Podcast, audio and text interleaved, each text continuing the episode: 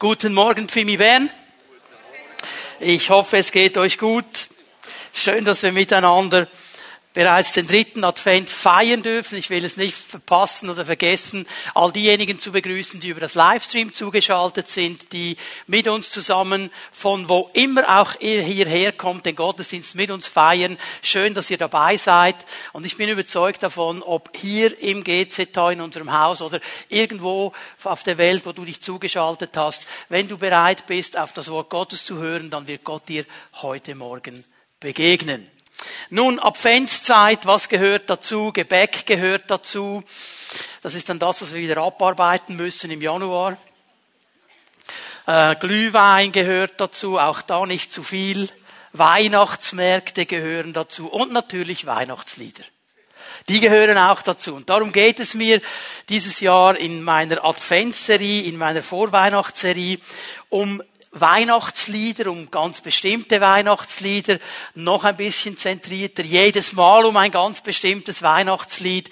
Und wir möchten ein bisschen hineinhören und hineinschauen in diese Lieder, die wir singen und manchmal auch singen, ohne groß zu überlegen und anfangen zu verstehen, was sie eigentlich transportieren. Ich habe es am letzten Sonntag gesagt, Musik transportiert viel mehr als einfach nur gute Stimmung oder wir finden die Melodie toll oder so. Es wird ganz viel transportiert und es geschieht ganz viel in der Musik. Ist euch auch schon aufgefallen, dass es Lieder gibt, die wir vielleicht gelernt haben in der Schulzeit? Das ist bei einigen von uns schon ein bisschen länger her als bei den anderen. Und dass das Lied vielleicht ganz lange nicht mehr gesungen, 20, 30 Jahre nicht mehr gesungen. Und jetzt hörst du die Melodie und plötzlich scheint der Text wieder da zu sein. Also wenn ich dir sagen würde, hey, der Text von diesem Lied, schreib den mal auf. Keine Ahnung. Aber wenn die Melodie kommt und du mal anfängst, so die ersten Worte zu singen, plötzlich ist das wieder da. Es scheint wie abgespeichert zu sein. Musik transportiert etwas und auch etwas in unser Herz hinein. Und es ist auch so mit diesen Weihnachtsliedern. Es ist mit allen Liedern so. Und darum ist es gut, wenn wir darauf hören und verstehen, was sie sind. Ich habe eine Erinnerung, die ich euch gerne weitergeben möchte, muss ich immer ein bisschen schmunzeln, wenn ich darüber nachdenke. Bei uns war das so damals in der Primarschule, ich denke, wenn ich mich richtig erinnere, so ab der vierten Klasse, da haben sie dann immer gefragt in der Vorweihnachtszeit, okay, wer von euch möchte gerne an der Sonntagsschulweihnacht in der reformierten Kirche singen? Weihnachtslieder singen. Und dann wussten wir, wenn wir das machen, ähm, dann können wir ein paar Stuhlstunden streichen und singen gehen und wir bekommen dann noch einen schönen Zopf. Und mich hat's auch innerlich noch berührt. Ich habe immer so eine Affinität gehabt für die Bibel und für diese Dinge. Und natürlich kann man das ja nicht sagen, so in diesem Alter, da waren wir alle absolut cool, oder? Wir haben damals so ein Lied gelernt, ein ganz altes Lied, vielleicht kennen das einige von euch, es ist ein Ros entsprungen. Wirklich ein altes. Und ihr könnt euch vorstellen, wie das für uns geheißen hat, oder? Es ist ein Ross entsprungen. Und dann haben wir gedacht, was für ein Pferd ist da losgegangen? Wir fanden das unheimlich lustig und einer war lustiger als der andere. Mich hat es aber bewegt, es ist ein Ross entsprungen. Und ich habe dann mal den Lehrer gefragt, um was geht es eigentlich? Und er war der allererste, der mich darauf hingewiesen hat, dass der Prophet Jesaja 700 Jahre bevor Jesus überhaupt auf die Welt gekommen ist, genau darüber spricht. Es geht nämlich um Jesaja 11 in diesem Lied. Und das hat in mir etwas gelegt, das dann erst viele, viele Jahre später, als ich mein Herz für den Herrn geöffnet habe, plötzlich klar geworden ist, dass Weihnachten das Zentrale ist, über das schon im Alten Testament ganz, ganz viel gesagt wird. So haben wir alle Erinnerungen. Ich werde nicht ähm, über dieses Lied sprechen heute Morgen. Ich habe ein anderes auf meinem Herzen. Aber was ich damit sagen will, Weihnachtslieder, die wollen in uns etwas bewegen und sie wollen und sollen uns aber eben nicht nur an die Vergangenheit erinnern, an das, was geschehen ist in dieser Weihnachtsnacht, das, was wir feiern, sondern sie sollen das, was damals geschehen ist, ins Heute hinein transportieren, es für heute auch verfügbar und glaubbar machen. Darum geht es bei diesen Weihnachtsliedern. Nun, das Lied, das ich heute mir anschauen möchte mit euch zusammen, ist ein ganz, ganz besonderes Lied. Wir haben es schon gesungen, ihr habt es wahrscheinlich gemerkt herbei, o ihr Gläubigen. Warum ist es ein besonderes Lied? Ich oute mich hier, ist mein persönliches Lieblingslied, Lieblingsweihnachtslied. ist mein Favorit von allen Weihnachtsliedern. Das hat mein Herz am meisten ergriffen. Herbei, o ihr Gläubigen. Darüber mal ein bisschen nachdenken. Im Original heißt dieses Lied Adeste Fideles, hat einen lateinischen Titel und es ist in der Mitte des 18. Jahrhunderts von einem Engländer geschrieben worden. Sein Name ist John Francis Wade. Und dieser John Francis Wade der musste sein Heimatland England verlassen, 1745, weil er verfolgt worden ist wegen seinem Glauben. Eine ganz große Geschichte. Und er ging ins Exil nach Frankreich. Okay? Alle, die Europa ein bisschen kennen, die Geschichte ein bisschen kennen, ihr wisst, wie viel es braucht für einen Engländer, dass er ins Exil nach Frankreich geht. Nicht das, aber er ging dahin und er hat da als Kopist, also er hat alte Manuskripte abgeschrieben und als Musiklehrer gearbeitet in einer katholischen Universität. Und während dieser Zeit hat er dieses Lied geschrieben, der Text ursprünglich auf Lateinisch. Damals war alles grosso modo Lateinisch in der katholischen Kirche. Die Melodie, da ist man sich nicht ganz genau einig, aber die meisten Musikhistoriker, die sagen, die geht zurück auf ein portugiesisches Lied, eine portugiesische Melodie. Also Herbei, ihr Gläubigen, ist eine ganz internationale Sache. Ein Engländer hat es auf Lateinisch geschrieben und die Portugiesen haben die Melodie dazu gegeben. Und es ging dann gar nicht lange, 1823 war schon die erste deutsche Version bekannt. Herbei, o ihr Gläubigen, wurde da gesungen. Und dieser Text hat sich eigentlich bis heute gehalten, den singen wir bis heute noch so. Und in diesem Weihnachtslied, ich glaube, das ist uns allen klar, geht es um eine Einladung. Herbei, o ihr Gläubigen. Da wird eingeladen. Und mit einer Einladung ist das immer so eine Sache. Eine Einladung, in der Regel ist es ja eine gefreute Sache. Man wird eingeladen, meistens zum Essen und da sind dann äh, schöne Gefühle dabei. Meistens sind es auch nette Leute, die einem einladen, sympathische Leute. Okay, ich weiß, jetzt kommen die ganzen Familienfeiern. Ich möchte da nicht so viel sagen. Ich möchte nur eines noch erwähnen. Einladungen können auch eine ganz große Herausforderung sein. Ich kann mich an eine erinnern. War ich zum ersten Mal eingeladen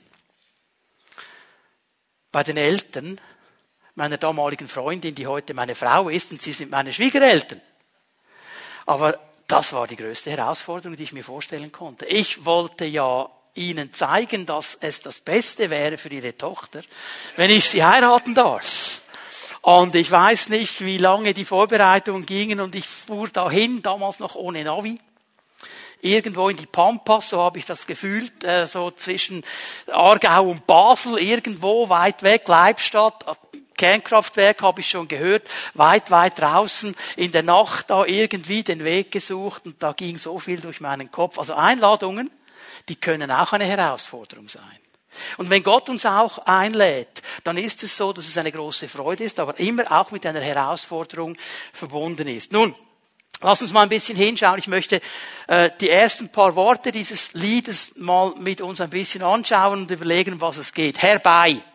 So beginnt das Lied. Herbei. Und jetzt könntest du schon mal fragen, ist das ein Befehl oder eine Einladung? Also wir Deutsche, Deutschsprachige, herbei! Komm, okay, ja, gut. Oder ist es eine Einladung? Bin ich jetzt zitiert oder eingeladen? Und dann kommt schon die nächste, herbei, oh ihr Gläubigen. Okay, und da geht uns schon ganz viel durch den Kopf. Also ist jetzt hier nur eine ganz bestimmte Gruppe gemeint? Ist das eine geschlossene Einladung? Ist das eine offene Einladung? Wer sind denn überhaupt Gläubige? Von was redet der ganz genau? Gehöre ich dazu? Gehöre ich nicht dazu? Herbei, o oh, ihr Gläubigen, fröhlich triumphierend, okay. Also diese Einladung, die hat offensichtlich irgendwie eine Abhängigkeit von meiner Stimmung. Weil ich bin nur eingeladen, wenn ich fröhlich und triumphierend bin. Ich weiß nicht, wie es euch geht, aber ich bin ja, ich bin immer fröhlich triumphierend. Ihr auch. Jetzt merken wir, was da abgeht. Und dann ist schon mal eine große Herausforderung, gläubig, fröhlich, triumphierend. Und dann, okay, das Ziel ist klar, kommt nach Bethlehem, da sind wir uns dann einig, da wissen wir, von was wir sprechen, ist ja ein Weihnachtslied. Gott lädt Menschen ein, in seine Nähe zu kommen, das ist der Gedanke hier zu dieser Krippe, zu diesem Anbau dieses Hauses in Bethlehem, wo Jesus geboren worden ist, wo er Mensch geworden ist. Da sind wir eingeladen, hinzukommen und hinzugehen. Und hier drin ist eine ganz, ganz große Spannung. Das fällt uns vielleicht im ersten Moment gar nicht auf, wenn wir singen. Aber wir sind ja alle so sehr gut erzogen. Wir kommen in einen Gottesdienst, dann haben wir diese wunderbare Projektion auf den Leinwänden und dann singen wir einfach, was da steht. Und innerlich glauben wir das ja vielleicht auch, hoffentlich. Aber trotzdem, während dem Singen, fühlen wir uns manchmal ganz anders. Ist euch aufgefallen, dass wir singen können und trotzdem geht etwas ab in uns? Ja, wir sind schon interessante Wesen, wir Menschen. Wir fangen an zu überlegen, ja, wer, wer genau ist denn jetzt eingeladen? Ja, bin ich jetzt so ein Gläubiger oder bin ich kein Gläubiger?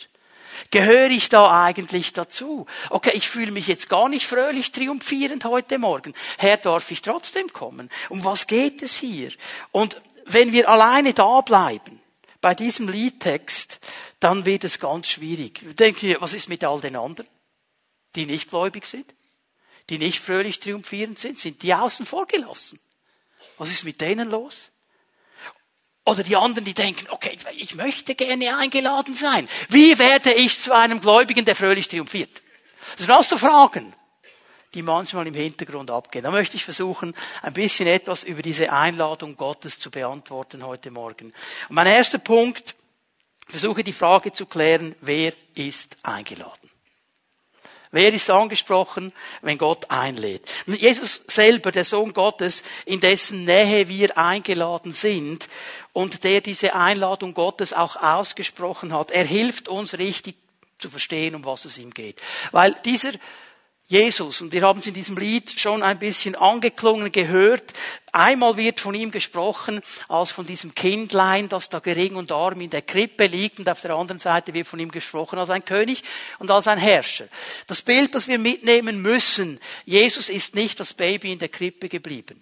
Er ist herangewachsen, ist zu einem jungen Mann geworden, hat mit 30 Jahren einen Dienst begonnen in Israel als Rabbi, als Lehrer Gottes, hatte Jünger um sich herum, die von ihm lernen wollten, und er reiste durch ganz Israel und hat von Gott geredet, hat von Gott gesprochen, hat gelehrt, hat gesagt, wer Gott ist und den Menschen Gott nahe gebracht. Das ist der Gedanke, ähm, den wir auch gesungen haben in diesem Lied. Du bist das fleischgewordene Wort des ewigen Vaters was bedeutet das? Das heißt, dass was die Menschen aus dem Wort Gottes wussten, aus dem Alten Testament, wo sehr viel geschrieben steht über Gott, ist Jesus jetzt gekommen und er hat dieses Wort in eine Fleischform gebracht, in eine menschliche Form. Das heißt, er hat als Mensch genau nach diesem Wort gelebt. Er hat genau das gemacht, was dieses Wort sagt. Er hat genau diesen Charakter ausgelebt, den das Wort über Gott sagt. Er hat uns Gott zum Anschauen, das Wort zum Anschauen und zum Anfassen gebracht. Und dieser Jesus Christus, er sagte etwas ganz Wichtiges, wir gehen miteinander zu einem ganz, ganz wichtigen und bekannten Bibelvers, Matthäus 11, Vers 28. Matthäus 11, Vers 28. Und ich gehe schön schrittweise da durch, ist ein bekannter Vers, aber hier ist diese Einladung wunderbar auf den Punkt gebracht. Beginnt mit dem Wort kommt. Kommt kommt. Jesus öffnet hier. Es ist ein Ruf der Ermutigung und ein Ruf der Herausforderung. Ermutigung mal zu kommen, in die Nähe Gottes zu kommen. Er als Rabbi hat nicht gesagt, hey Mann, zu mir kann man nicht kommen, ich bin abgegrenzt. Ich war mal in einer Gemeinde in Amerika, in einer großen Gemeinde zusammen mit, mit Barbara und den Kindern. Und dann haben sie gesagt, okay, alle Leute, die ähm, jetzt zum ersten Mal hier sind, wir laden euch ein nach dem Gottesdienst, kommt in diesen Raum hinein und dann wird der Gemeindeleiter kommen und wird euch begrüßen. Da habe ich gedacht, okay, nehmt mich Wunder, was da genau abgeht, gehe ich mal rein. Dann sind wir da miteinander reingegangen, dann habe ich schon gedacht, das ist ein bisschen komisch, das ist ein großer Saal. Und in der Mitte war so ein Podest. Und auf diesem Podest oder um dieses Podest herum waren so, so rote Seile gespannt. Ich gedacht, okay, was geschieht hier? Und dann plötzlich geht die Türe auf und der Gemeindeleiter, begleitet von zwei Bodyguards, kommt rein und stellt sich auf dieses Podest und fängt so an, hello everybody, yeah, und so, und dann ist er wieder weg. Okay? Jesus war nicht so. Dieses Komm ist eine Einladung, in meine Nähe zu kommen, ohne rote Seile. Ganz nah. Ist aber auch eine Herausforderung. Warum? Denn wenn ich zu Jesus komme, muss ich das Alte verlassen. Ich kann nicht hier bleiben und kommen gleichzeitig. Kommen ist eine Bewegung. Ich bewege mich weg vom Ort, wo ich bin, hin zu diesem Jesus. Er sagt, zu mir, zu mir. Ganz wichtig, persönliche Beziehung. Jesus will eine persönliche Beziehung. Er sagt nicht, kommt zu meiner Lehre. Kommt zu meinem System. Kommt in meine Kirche. Komm zu mir. Wir kommen zu Jesus.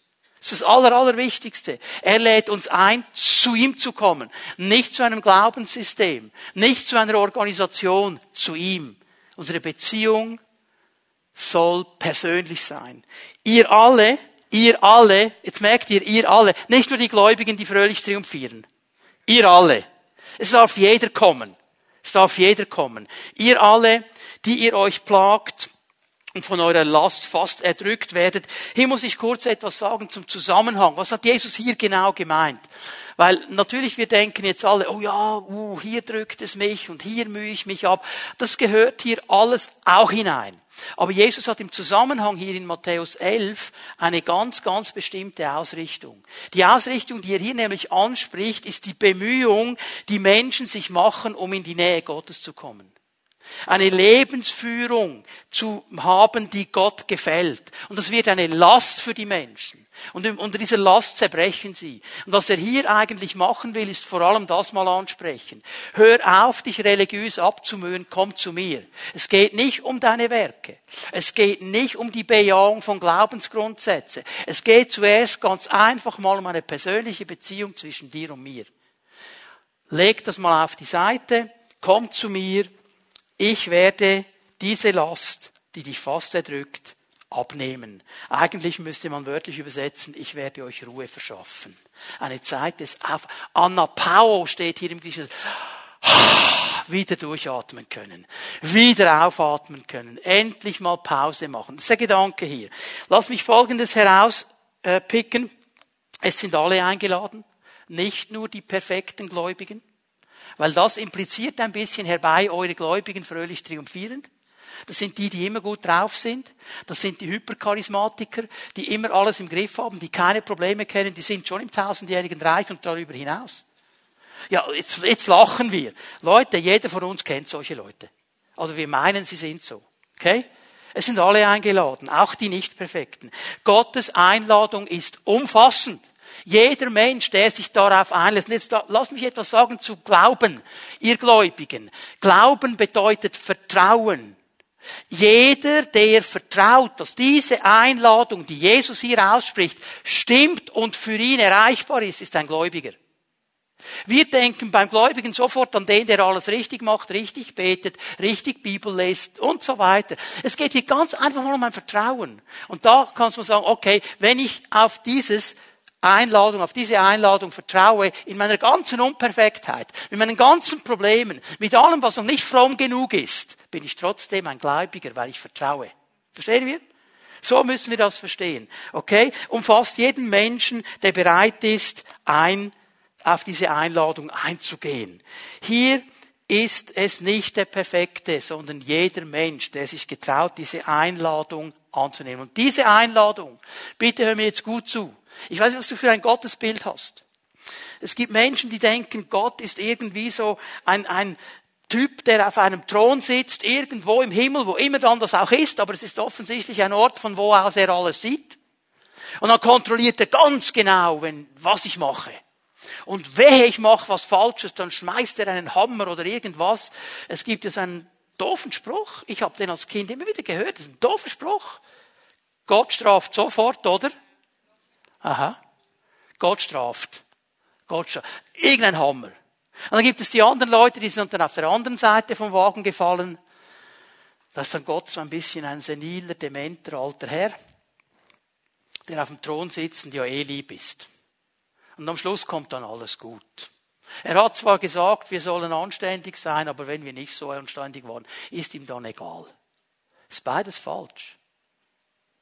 Weil Gott Leute, das ist sein Herzenswunsch jetzt. Er hat einen Herzenswunsch. Er will Beziehung mit dem Menschen.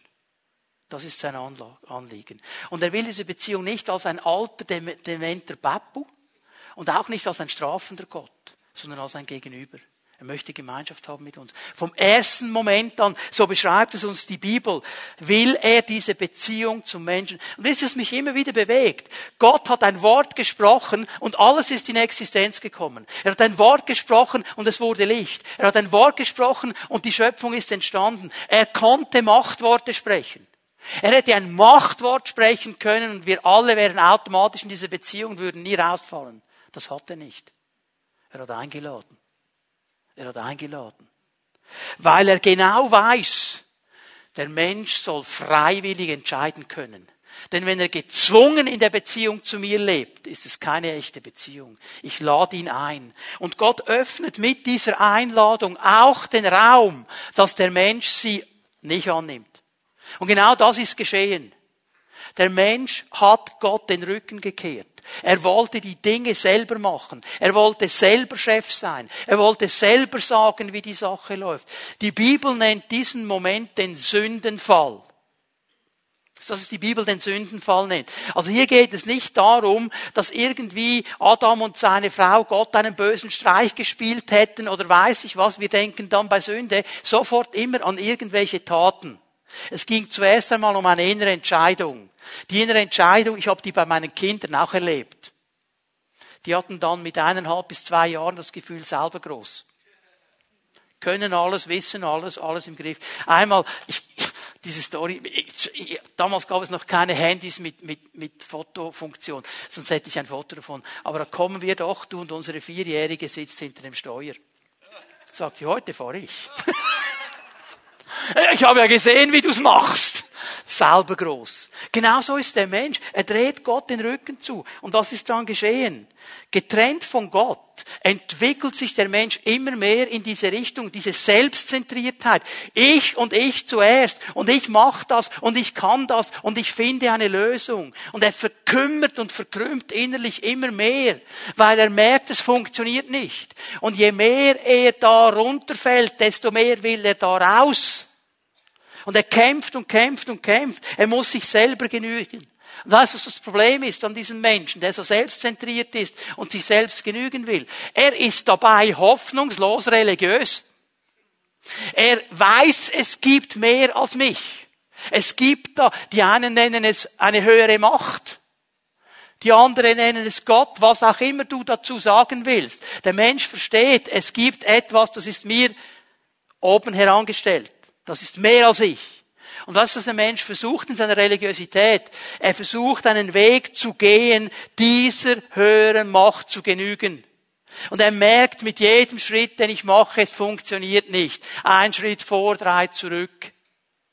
Ich möchte euch einen Text lesen aus dem Alten Testament, Jesaja 59, die ersten beiden Verse dieses Kapitels, Jesaja 59, 1 und 2. Hört zu!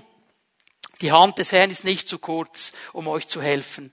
Und er ist nicht taub, dass er euch nicht hören würde. Und jetzt kommt Vers 2 und der ist mir wichtig in diesem Zusammenhang. Nein, eure Sünden, eigentlich müsste man übersetzen, eure Vergehen, eure Bosheit, dieses Wegdrehen von Gott, dieses selber machen wollen, dieses immer mehr egoistische Entwickeln, dieses Vergehen, diese Bosheit, ist das Problem. Und Jesaja sagt hier, sie sind eine Schranke, eine Scheidewand, eine Trennung. Sie trennen euch von Gott. Sie trennen euch von dem Ort, wo ihr eigentlich hin wollt. Ihr könnt da gar nicht hinkommen. Und er sagt weiter, wegen eurer Übertretungen, Sünden, Übertretungen, verbirgt er sein Antlitz vor euch und will euch nicht mehr hören. Gott kann nicht eins sein damit. Das Problem ist nicht er. Das Problem bin ich und du, die wir uns entfremdet haben von Gott. Und darum sind wir eingeladen, weil genau diese Menschen spricht Jesus an, die dann sich abplagen und sich abarbeiten und versuchen, Gott zu genügen. Und sie merken, es reicht nie und ich lege noch eine Schippe drauf und ich bin abge abgeschlafft, ich kann nicht mehr, ich bin erdrückt von dieser Last, ich schaffe es nie. Und irgendwann zerbreche ich. Der Mensch versucht sein Leben selber zu leben und zu meistern. Es gelingt ihm nicht. Und jetzt kommt dieses große Angebot Gottes. Weil weißt du, der Mensch kommt irgendwann an einen Punkt, diesen, diese Aussage habt ihr sicher auch schon gehört. Wo ist denn Gott? Wieso macht er denn nichts? Wenn es ihn gibt. Wieso lässt er denn das alles zu? Wieso ist das denn so? Wo ist Gott? Ist er taub? Ist er nicht in der Lage zu helfen? Jetzt lesen wir noch einmal Vers 1. Hör zu, sagt Jesaja, hör zu bevor du so einen blöden Spruch loslässt. Das war jetzt meine Interpretation.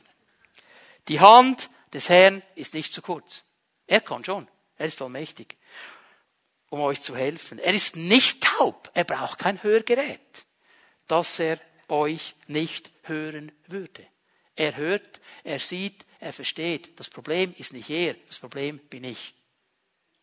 Und ich kann ich kann diese Scheidewand nicht durchbrechen. Egal was ich tue, egal was ich mache, ich kann sie nicht durchbrechen. Ich kann sie nicht untergraben, ich kann kein Tunnel machen, ich kann sie nicht durchstoßen, ich kann nichts machen. Ich kann nichts machen. Und jetzt kommt Gott. Er ruft diesen Menschen, der getrennt ist von ihm, der getrennt ist durch diese Scheidewand. Er ruft ihn in seine Nähe indem er etwas Gewaltiges tut. Er selber kommt auf diese Welt. Weil er weiß, ich muss den Menschen befreien aus dieser Lage, aus dieser bemitleidenswerten Lage. Er kann nicht selber rauskommen. Ich selber werde Mensch. Er kam auf diese Welt. Jesus Christus. Und er lebte als ein Mensch unter Menschen. Und er hat dem Menschen gezeigt, es gibt einen Weg, gottgemäß zu leben. Und er ist der Einzige, der Allereinzige, den es jemals gab und den es jemals geben wird, der nie, nicht einmal, nur im Ansatz einen Gedanken Gottes übertreten hätte, ein Wort Gottes nicht eingehalten hätte. Er war der Perfekte, wenn wir schon vom Perfekten reden. Und als dieser Perfekte hat er deine und meine Vergehen Bosheiten, Übertretungen auf sich genommen. Er hat gesagt, ich nehme die Strafe auf mich. Ich nehme sie auf mich, damit ich dir den Weg öffnen kann, zurück in die Gegenwart Gottes, zurück in diese Beziehung. Ich öffne dir den Weg und ich lade dich ein, auf diesem Weg zu gehen. Das ist diese gewaltige Einladung Gottes. Und darum geht es mal zuallererst an Weihnachten, dass Gott diese Mauer durchbrochen hat, auf diese Erde gekommen. Es ist wie ein Paukenschlag. Was sagst du aus einem Konzert? Und dann geht es so crescendo, langsam wird es immer lauter und lauter. Badam! Weihnachten ist dieser Paukenschlag. Gott ist auf diese Erde gekommen. Und er selber hat alles gemacht, dass der Mensch zurückkommen kann. Das Einzige, was der Mensch tun muss, ist ihm zu vertrauen und zu sagen, ich nehm's. Ich nehm's. Du hast alles gemacht. Das ist Weihnachten. Das ist Gnade. Eigentlich müssten wir singen, herbei ihr Müden, ihr Beladenen, herbei ihr Unfreien, herbei ihr Kranken, herbei ihr Sünder, Her was ihr immer alles seid, kommt. Ich habe es alles vorbereitet. Ihr dürft kommen. Ihr dürft in meine Nähe und in meine Gegenwart kommen. Das ist Weihnachten. Aber weißt du, was das Gewaltige ist? Da hört die Einladung nicht auf. Weil wenn Gott einlädt, dann lädt er uns nicht einfach ein, an einen Punkt zu kommen und sagen, schön, toll bist du da und jetzt bleibst du so. Wenn Gott einlädt, lädt er uns ein, in seine Nähe zu kommen, in seiner Nähe zu bleiben, das heißt uns zu verändern. Das ist immer die Botschaft Gottes an den Menschen. Er will uns verändern. Und ich möchte dir zeigen, zu was er uns verändern möchte. Weil er uns nicht einfach nur einlädt, in seine Nähe zu kommen. Nicht einfach nur einlädt, ihn einen guten Mann sein zu lassen, sondern er lädt uns ein, in diesen Prozess einzusteigen, mit ihm zu leben. Der zweite Punkt, den ich euch zeigen möchte, jetzt gehen wir zurück mal zu unserem Lied. Jesus lädt uns nämlich ein zum Glauben. Er lädt uns ein zu glauben. Zuerst lädt er uns alle ganz grundsätzlich mal ein, wo wir vertrauen dürfen, ihm vertrauen. Und wenn ich ihm vertraue und ich sage, Herr, ich glaube dir, dass das genau so ist, wenn ich jetzt zu dir komme mit meiner ganzen Last, mit all dem, das mich bedrückt und fertig macht, mit meiner ganzen Unfreiheit, mit dem ganzen Kasumpel, wenn ich jetzt zu dir komme, ich glaube, dass du mir das abnimmst und mir ein neues Leben schenkst. Und dann, wenn das geschehen ist, werde ich mit dir zusammen im Glauben weitergehen. Ich höre da nicht auf. Und das ist das ganz, ganz Wichtige, dass ich uns hier zurufen möchte heute Morgen. Gott möchte dich nicht einfach nur einladen, dass du zu ihm kommst und abladen darfst. Gott möchte dich einladen, dass du ihm sein Leben gibst und dass er dein Leben verändern darf. Glauben im Wort Gottes bedeutet von der Wortbedeutung her Vertrauen, bedeutet aber auch Treue. Ich möchte euch zwei, drei Bibelstellen geben, ganz schnell. Hebräer 12, Vers 2. Hebräer 12, Vers 2, lesen den ersten Teil des Verses. Lasst uns den Blick erheben zu Jesus. Das ist interessant. Immer und immer wieder, hier ist unsere Treue angesprochen. Immer und immer wieder. Egal wann dieser Moment war, wo ich meinen Rucksack bei Jesus abgeladen habe. Aber von diesem Moment dann brauche ich immer wieder diese Sache, meinen Blick zu erheben und ihn zu sehen ihn nicht aus den Augen zu verlieren. Immer und immer wieder. Lass uns den Blick erheben zu Jesus. Warum ist das wichtig? Jetzt schau mal, wie der Schreiber des Hebräerbriefes das wunderbar auf den Punkt bringt. Er hat den Grundstein für unser Vertrauen gelegt. Weil er den Weg überhaupt frei gemacht hat. Das, ist das Fundament, das hat er gelegt. Er hat's gelegt. Er ist die Begründung. Er ist der Anfänger unseres Vertrauens. Das ist auf der einen Seite, wo ich angefangen habe. Irgendwann in der Zeit. Okay? Und jetzt macht er einen Sprung auf die andere Seite und sagt, und steht auch schon als Sieger an der Ziellinie. Also er ist gleichzeitig hier und hier. Er steht als Sieger an der Ziellinie. Das heißt, er ist der, der mich treu ans Ziel bringt wenn ich ihm mein Leben gebe, wenn er seine Hand auf mein Leben legen darf, dann wird er mich nicht einfach nur in eine neue Beziehung hineinbringen, er wird mir auch helfen, mit ihm dran zu bleiben. Ich bin eingeladen, im Glauben verändert zu werden und immer mehr auf das zuzugehen, was er für mein Leben geplant und gesetzt hat. Er steht schon am Ziel und er ermutigt mich, dran zu bleiben, nicht aufzugeben. Den Blick auf Jesus gerichtet dürfen wir erleben, wie unser Vertrauen wächst. Jede Beziehung wächst in der Tiefe mit der Zeit, weil ich mein Gegenüber besser und besser kennenlerne. So in einer Beziehung mit Jesus ist es genauso. Und du fragst jetzt vielleicht, ja, wie lerne ich denn diesen Jesus noch besser kennen? Ich möchte dir den Schlüssel zeigen. Die Bibel gibt uns den Schlüssel, Römer 10, Vers 17. Der Glaube kommt aus der Verkündigung und die Verkündigung aus dem Wort Gottes.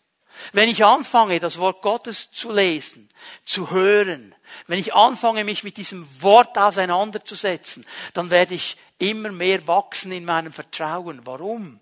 Das Wort Gottes erklärt mir, wer mein Gegenüber ist. Erklärt mir, wie Jesus ist. Erklärt mir den Vater. Erklärt mir den Heiligen Geist. Zeigt mir, wer mein Gegenüber ist, wie ich mit ihm Beziehung leben darf. Und so kann ich wachsen. Diese Wahrheit, im Wort Gottes immer wieder aufgezeigt. Ich möchte zwei, drei Beispiele ganz kurz bringen.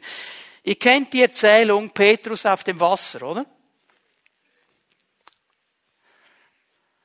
Jesus kommt einfach ihnen entgegen. Die sind da mitten im Sturm. Jesus kommt auf dem Wasser ihnen entgegen.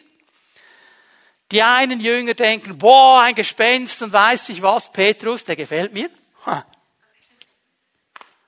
Herr, wenn du's bist, Sag ein Wort und ich komme auch. Ein Wort. Was hört Petrus? Komm. Ja, Jesus nimmt uns beim Wort. Und aufgrund dieses gehörten Wortes steigt er aus dem Boot. Glauben kommt aus dem Hören. In Markus 5 lesen wir von einer Frau mit einer Blutkrankheit. Markus beschreibt sie als eine Frau, die ihr ganzes Vermögen aufgebracht hat, um bei den Ärzten Linderung zu finden. Kein Arzt konnte ihr helfen. Jetzt kommt Jesus in ihr Dorf, nach Magdala, am See Genezareth. Kommt in ihr Dorf. Und alle Leute um Jesus herum. Und diese Frau, die eine Blutkrankheit hatte, die durfte nicht bei den Menschen sein eigentlich. Eigentlich war sie unrein. Und trotzdem geht sie dahin, weil sie hat etwas Interessantes gesagt. Sie hat zu sich gesagt, das war ihr Glaubensstatement. Wenn ich den Saum seines Kleides berühre, werde ich geheilt. Sie mal überlegt, warum sie das gemacht hat. Weil sie von Jesus gehört hat. Was hat sie von Jesus gehört? Ja, manchmal, wenn er gut drauf ist und du alles richtig machst, kommt Heilung. Offensichtlich hat sie gehört, es ist ein Heiler. Der heilt Menschen, die von den Ärzten aufgegeben worden sind. Er hat Kraft. Und sie hat gesagt, wow, ich habe gehört von Jesus. Irgendwas steht auf in ihr. Und sie fasst an den Saum seines Kleides und wird geheilt. Der Hauptmann, der römische Hauptmann, er hat von Jesus gehört. Und darum kommt er. Dieses Prinzip immer und immer wieder. Jesus lädt uns ein, zu vertrauen. Zu vertrauen in jeder Situation. Egal, was um dich herum geschieht, wenn du dein Leben Jesus gegeben hast, wenn du diese Einladung angenommen hast, du darfst ihm vertrauen, dass er dich durchträgt durch jede Situation deines Lebens. Schreib dir auf, Jesaja 43, die Verse 1 und 2. Ich werde sie hier nicht lesen. Ich sage dir nur, Jesus sagt, ich habe dich bei deinem Namen gerufen. Ich habe dich bei deinem Namen gerufen. Wie ihr alle heißt, Susan, Ayla, Gabriel, wie ihr alle heißt, ich habe dich beim Namen gerufen. Dich. Und wenn du durchs Wasser gehst, ich bin da, du wirst nicht untergehen. Wenn du durchs Feuer gehst, ich bin da, du wirst dich nicht verbrennen. Das ist unser Jesus.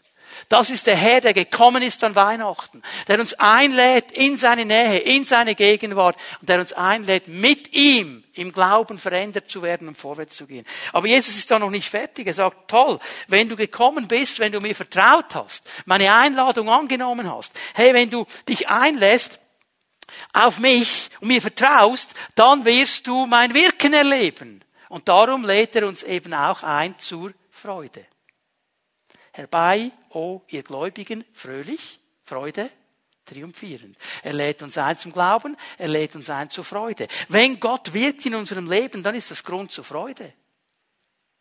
Nicht, wir sind also abgeklärt. Völlig normal.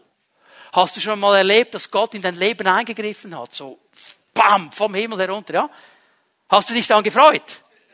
Hallo, wir sind doch nicht die Gefriergetrockneten. Dann dürfen wir auch ein bisschen lachen und uns freuen daran. Ja, wenn Gott wirkt, dann ist es Grund zur Freude. Nun muss ich hier sagen, die Bibel, wenn sie von Freude spricht, meint sie eben nicht einfach nur den Gefühlszustand. Fun, Spaß, gute Laune. Das ist das, was die Gesellschaft pusht und vorausdauernd will. Aber das, was die Bibel sagt, ist etwas anderes. Freude von Gott ist viel tiefer. Nicht einfach nur Fun und Spaß und Partygesellschaft. Denn Fun, Spaß, Partygesellschaft, gute Laune ist abhängig von Umständen. Aber diese Freude, die Gott hier gibt, ist nicht abhängig von einem guten Gefühl sondern von etwas, das Gott in mir tut. Weil ich verstanden habe, ich gehöre ihm. Und egal wo ich bin, egal wo ich mich befinde im Moment, er ist noch nicht fertig. Er ist nicht weg, er ist hier und er wird mich durchtragen und er wird mich durchbringen. Ich gebe euch zwei Gründe, wieso wir uns freuen können. Schreibt ihr die Bibelstellen auf, Lukas 2, Vers 10. Lukas 2, Vers 10. Hier der Engel ich bringe euch eine gute Botschaft, die das ganze Volk in große Freude versetzen wird. Warum? Weil Gott gekommen ist und gesagt, hey, ich bin gekommen, um dich zu befreien. Mensch, aus deiner Not, aus deinem Selbermachen, aus deiner Gefangenheit. Ich bin gekommen, dir zu vergeben. All die Dinge, die du bereust, von denen du denkst, oh, könnte ich so ungeschehen machen. Ich bin gekommen, um hier einen neuen Start zu ermöglichen. Und darum ist es große Freude. Du kannst zu Jesus kommen. Mit deinem ganzen Rucksack. Und weißt du was? Manchmal haben wir den Eindruck, okay, ähm, wir haben so Rucksackgrößen, oder? Also wir denken so bis zum mittleren Rucksack ähm, ist Jesus noch dabei, aber wenn der dann immer größer wird und wir sind ja dann überzeugt, ich habe den größten Rucksack der ganzen Welt. Und wenn ich da antanzen würde vor Jesus, dass er sagt, also das hätte ich jetzt nicht von dir gedacht. Hey, weißt was? Kipp das auf den Misthaufen. Er weiß ja eh alles. Hast du das Gefühl, du kannst ihn noch mit einer Sünde überraschen? Er weiß es ja. Er weiß es ja. Und in diesem vollen Wissen lädt er dich ein, komm, komm, bring's mir. Ich vergebe dir. Ich vergebe dir. Darum große Freude. Für alles, was schiefgelaufen ist. Ich darf zu ihm kommen. Das zweite, die zweite Bibelstelle, Apostelgeschichte 8, die Verse 7 und 8. Viele böse Geister wurden ausgetrieben, fuhren mit lautem Geschrei aus. Außerdem wurden viele Menschen geheilt, die gelähmt oder verkrüppelt gewesen waren. Darüber herrschte große Freude in dieser Stadt. Jesus ist nicht nur gekommen, um meinen inneren Menschen zu berühren. Er ist gekommen, um mich als Mensch ganzheitlich zu berühren. In meiner Seele, auch an meinem Leib. Gott kann heilen. Er ist bereit zu heilen. Meine Seele, meinen Leib. Es ist immer wieder eine Frage des Vertrauens. Immer wieder eine Frage des Vertrauens. Und wenn dann Gott eingreift, dann kommt diese Freude. Wir sind eingeladen. Aber auch, und das ist mein letzter Punkt, und dann werden wir beten miteinander zum Triumph. Zum Triumph. Jetzt merkt ihr, wie das zusammenkommt. Herbei, o ihr Gläubigen, fröhlich triumphierend. Warum sind wir eingeladen zum Triumph? Weil Gott der ist, der über allem triumphiert.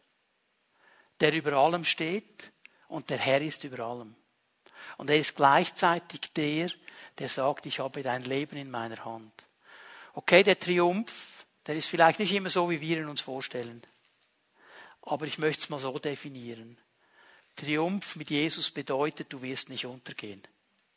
Du kommst vielleicht nicht so hoch raus, wie du dir das vorgestellt hast, aber du wirst nicht untergehen. Das ist ja das Wichtigste, oder? Ob ich dann auf zwei Meter oder auf vier Meter stehe, ist nicht mehr die große Sache. Hauptsache, ich bin nicht untergegangen. Und das ist die Zusage von Weihnachten. Gott wird es nicht zulassen, dass du untergehst. Du sollst triumphieren. Egal was jetzt geschieht, egal was auf dich zukommt. Und wir haben dieses Bild von Weihnachten. Und dieses Bild von Weihnachten ist ja schön und toll, aber weißt du was? Ich denke, es ist immer wieder fokussiert auf Jesus als Baby. Immer wieder fokussiert auf Jesus als Baby. Und dieses Baby ist niedlich und süß und schön und so weiter, alles toll. Aber ich möchte dir es noch einmal zurufen. Ihr wisst das natürlich, aber ich rufe es trotzdem noch mal aus. Jesus ist kein Baby geblieben. Der blieb nicht 33 Jahre in der Krippe. Der ist gewachsen, der ist Mann geworden, der ist aufgestanden und er ist König aller Könige. Und ich finde das so genial. Es gibt eine Stelle, Darum ist wahrscheinlich damals schon, ich habe das nicht gewusst, aber wahrscheinlich war schon der Geist Gottes am Wirken. Darum habe ich damals so in der vierten Klasse plötzlich Interesse gehabt an diesem Ros, das da entsprungen ist und habe zum ersten Mal von Jesaja gehört. Weil Jesaja, der Prophet, 700 Jahre bevor Jesus auf die Welt kommt, bevor Jesus auf die Welt kommt, gibt Gott ihm eine Vision, gibt Gott ihm eine Schau. Und er bringt das zusammen. Er sieht zwar das Baby, ein Kind ist uns geboren, aber er sieht eben, was dieses Kind ist und er bleibt da nicht stehen. Ich lese mal den Text, Jesaja 9, Vers 5. Uns wurde ein Kind geboren, uns wurde ein Sohn geschenkt. Auf seinen Schultern ruht die Herrschaft. Er heißt wunderbarer Ratgeber, starker Gott, ewiger Vater, Friedefürst. Gewaltiges Bild, gewaltiges Bild. Dieses Baby in der Krippe. Wir müssen wegkommen vom Baby und mal sehen, was er ist. Die Bibel sagt, er ist der, der die Herrschaft auf seiner Schulter hat. Er ist ein Herrscher. Er herrscht. Was bedeutet das? Das bedeutet, dass er der König aller Könige ist. Es gibt keinen König, der ihm nur annähernd das Wasser reichen könnte. Er ist immer noch ein bisschen höher, immer noch ein bisschen stärker, immer noch ein bisschen königlicher. Er ist der Herr aller Herren. Es gibt keinen Herrn, auch die, die sich Herren nennen wollen und das Gefühl haben, sie haben alles im Griff, kannst du alle vergessen, verglichen mit Jesus. Er ist der, der das letzte Wort hat. Und die Offenbarung, die sagt es mit dieser wunderbaren Aussage, er ist Alpha und Omega. Das ist der erste, der letzte Buchstabe des griechischen Alphabetes. Ich bin der Anfang das Ende und alles, was dazwischen ist. Das ist unser Jesus. Das ist diese dieser Jesus, den wir feiern, dessen Geburtstag wir eigentlich feiern an Weihnachten. Und der uns sagt, komm zu mir, komm zu mir, komm zu mir, ich lade dich ein, sei ganz nah bei mir. Jesaja sieht noch etwas, er ist der wunderbare Ratgeber. Leute, wieso machen wir alles selber? Wieso versuchen wir alles selber zu lösen? Er ist der wunderbare Ratgeber. Ich, ich werde dir wunderbar Rat geben. Er weiß alles. Er weiß alles. Er weiß das, was die vielen Professoren, die forschen, noch nicht wissen. Er weiß es schon. Er weiß alles. Er kennt alles. Und weißt du was? Weil er selber Mensch geworden ist und als Mensch gelebt hat auf dieser Erde, kennt er auch deine und meine Kämpfe. Er kennt sie. Der Hebräerbrief sagt, er wurde versucht mit jeder Sünde. Versucht, er hat aber nicht gesündigt. Er hat der Versuchung nicht nachgegeben, im Gegensatz zu uns. Aber er kennt es.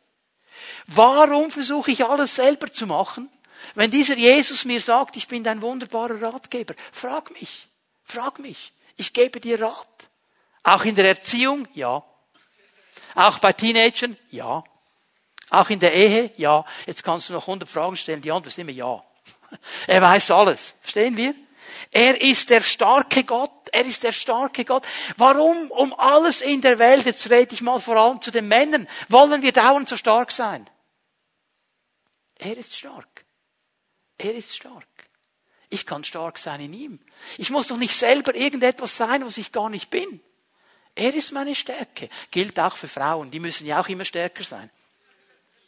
Ja, Gleichstellung. Er ist über allem, über allen. Nichts kann ihm die Stirn bieten. Er ist immer stärker. Er ist immer stärker. Und er hat uns eingeladen. Und er ist der ewige Vater.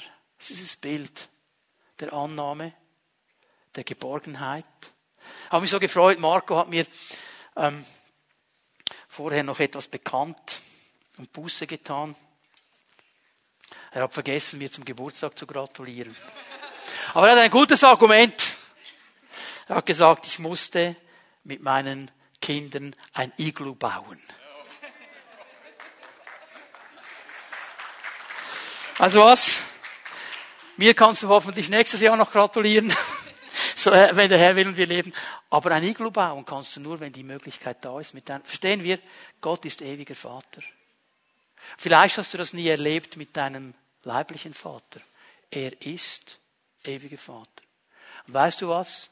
Wenn wir das erleben dürfen, diese Nähe, dieser Schutz, diese Geborgenheit, das gibt uns eine Stabilität für unser Leben, weil es uns hält. Und Jesus ist der ewige Vater.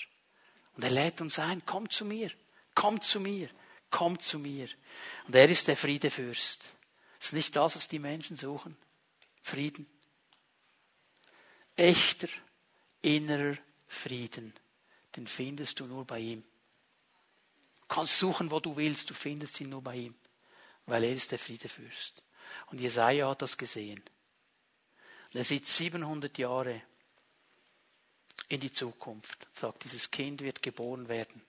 Und wenn er geboren wird, dann wird das alles da sein. Wir schauen 2000 Jahre zurück und wir sagen, dieses Kind ist geboren. Und er ist bis heute dieser König, dieser Herr, dieser Ratgeber, dieser ewige Vater, dieser Friedefürst. Und er lädt ein. Er lädt ein heute Morgen. Er sagt, komm zu mir. Komm zu mir. Egal, ob du das zum ersten Mal hörst und heute auf diese Einladung eingehst, oder du diese Einladung schon viele Male gehört hast und sie wieder vergessen hast. Er lädt ein. Und er ist hier. Und er möchte Menschen begegnen. Und ich lade dich ein, mit mir zusammen aufzustehen. Die Lobpreise werden nach vorne kommen. Wir werden den Herrn noch einmal anbeten miteinander. Aber ich möchte dich einladen, für einen kurzen Moment stille zu werden. Und dir mal für dich selber darüber klar zu werden, was bedeutet diese Einladung für mich heute? Was bedeutet sie?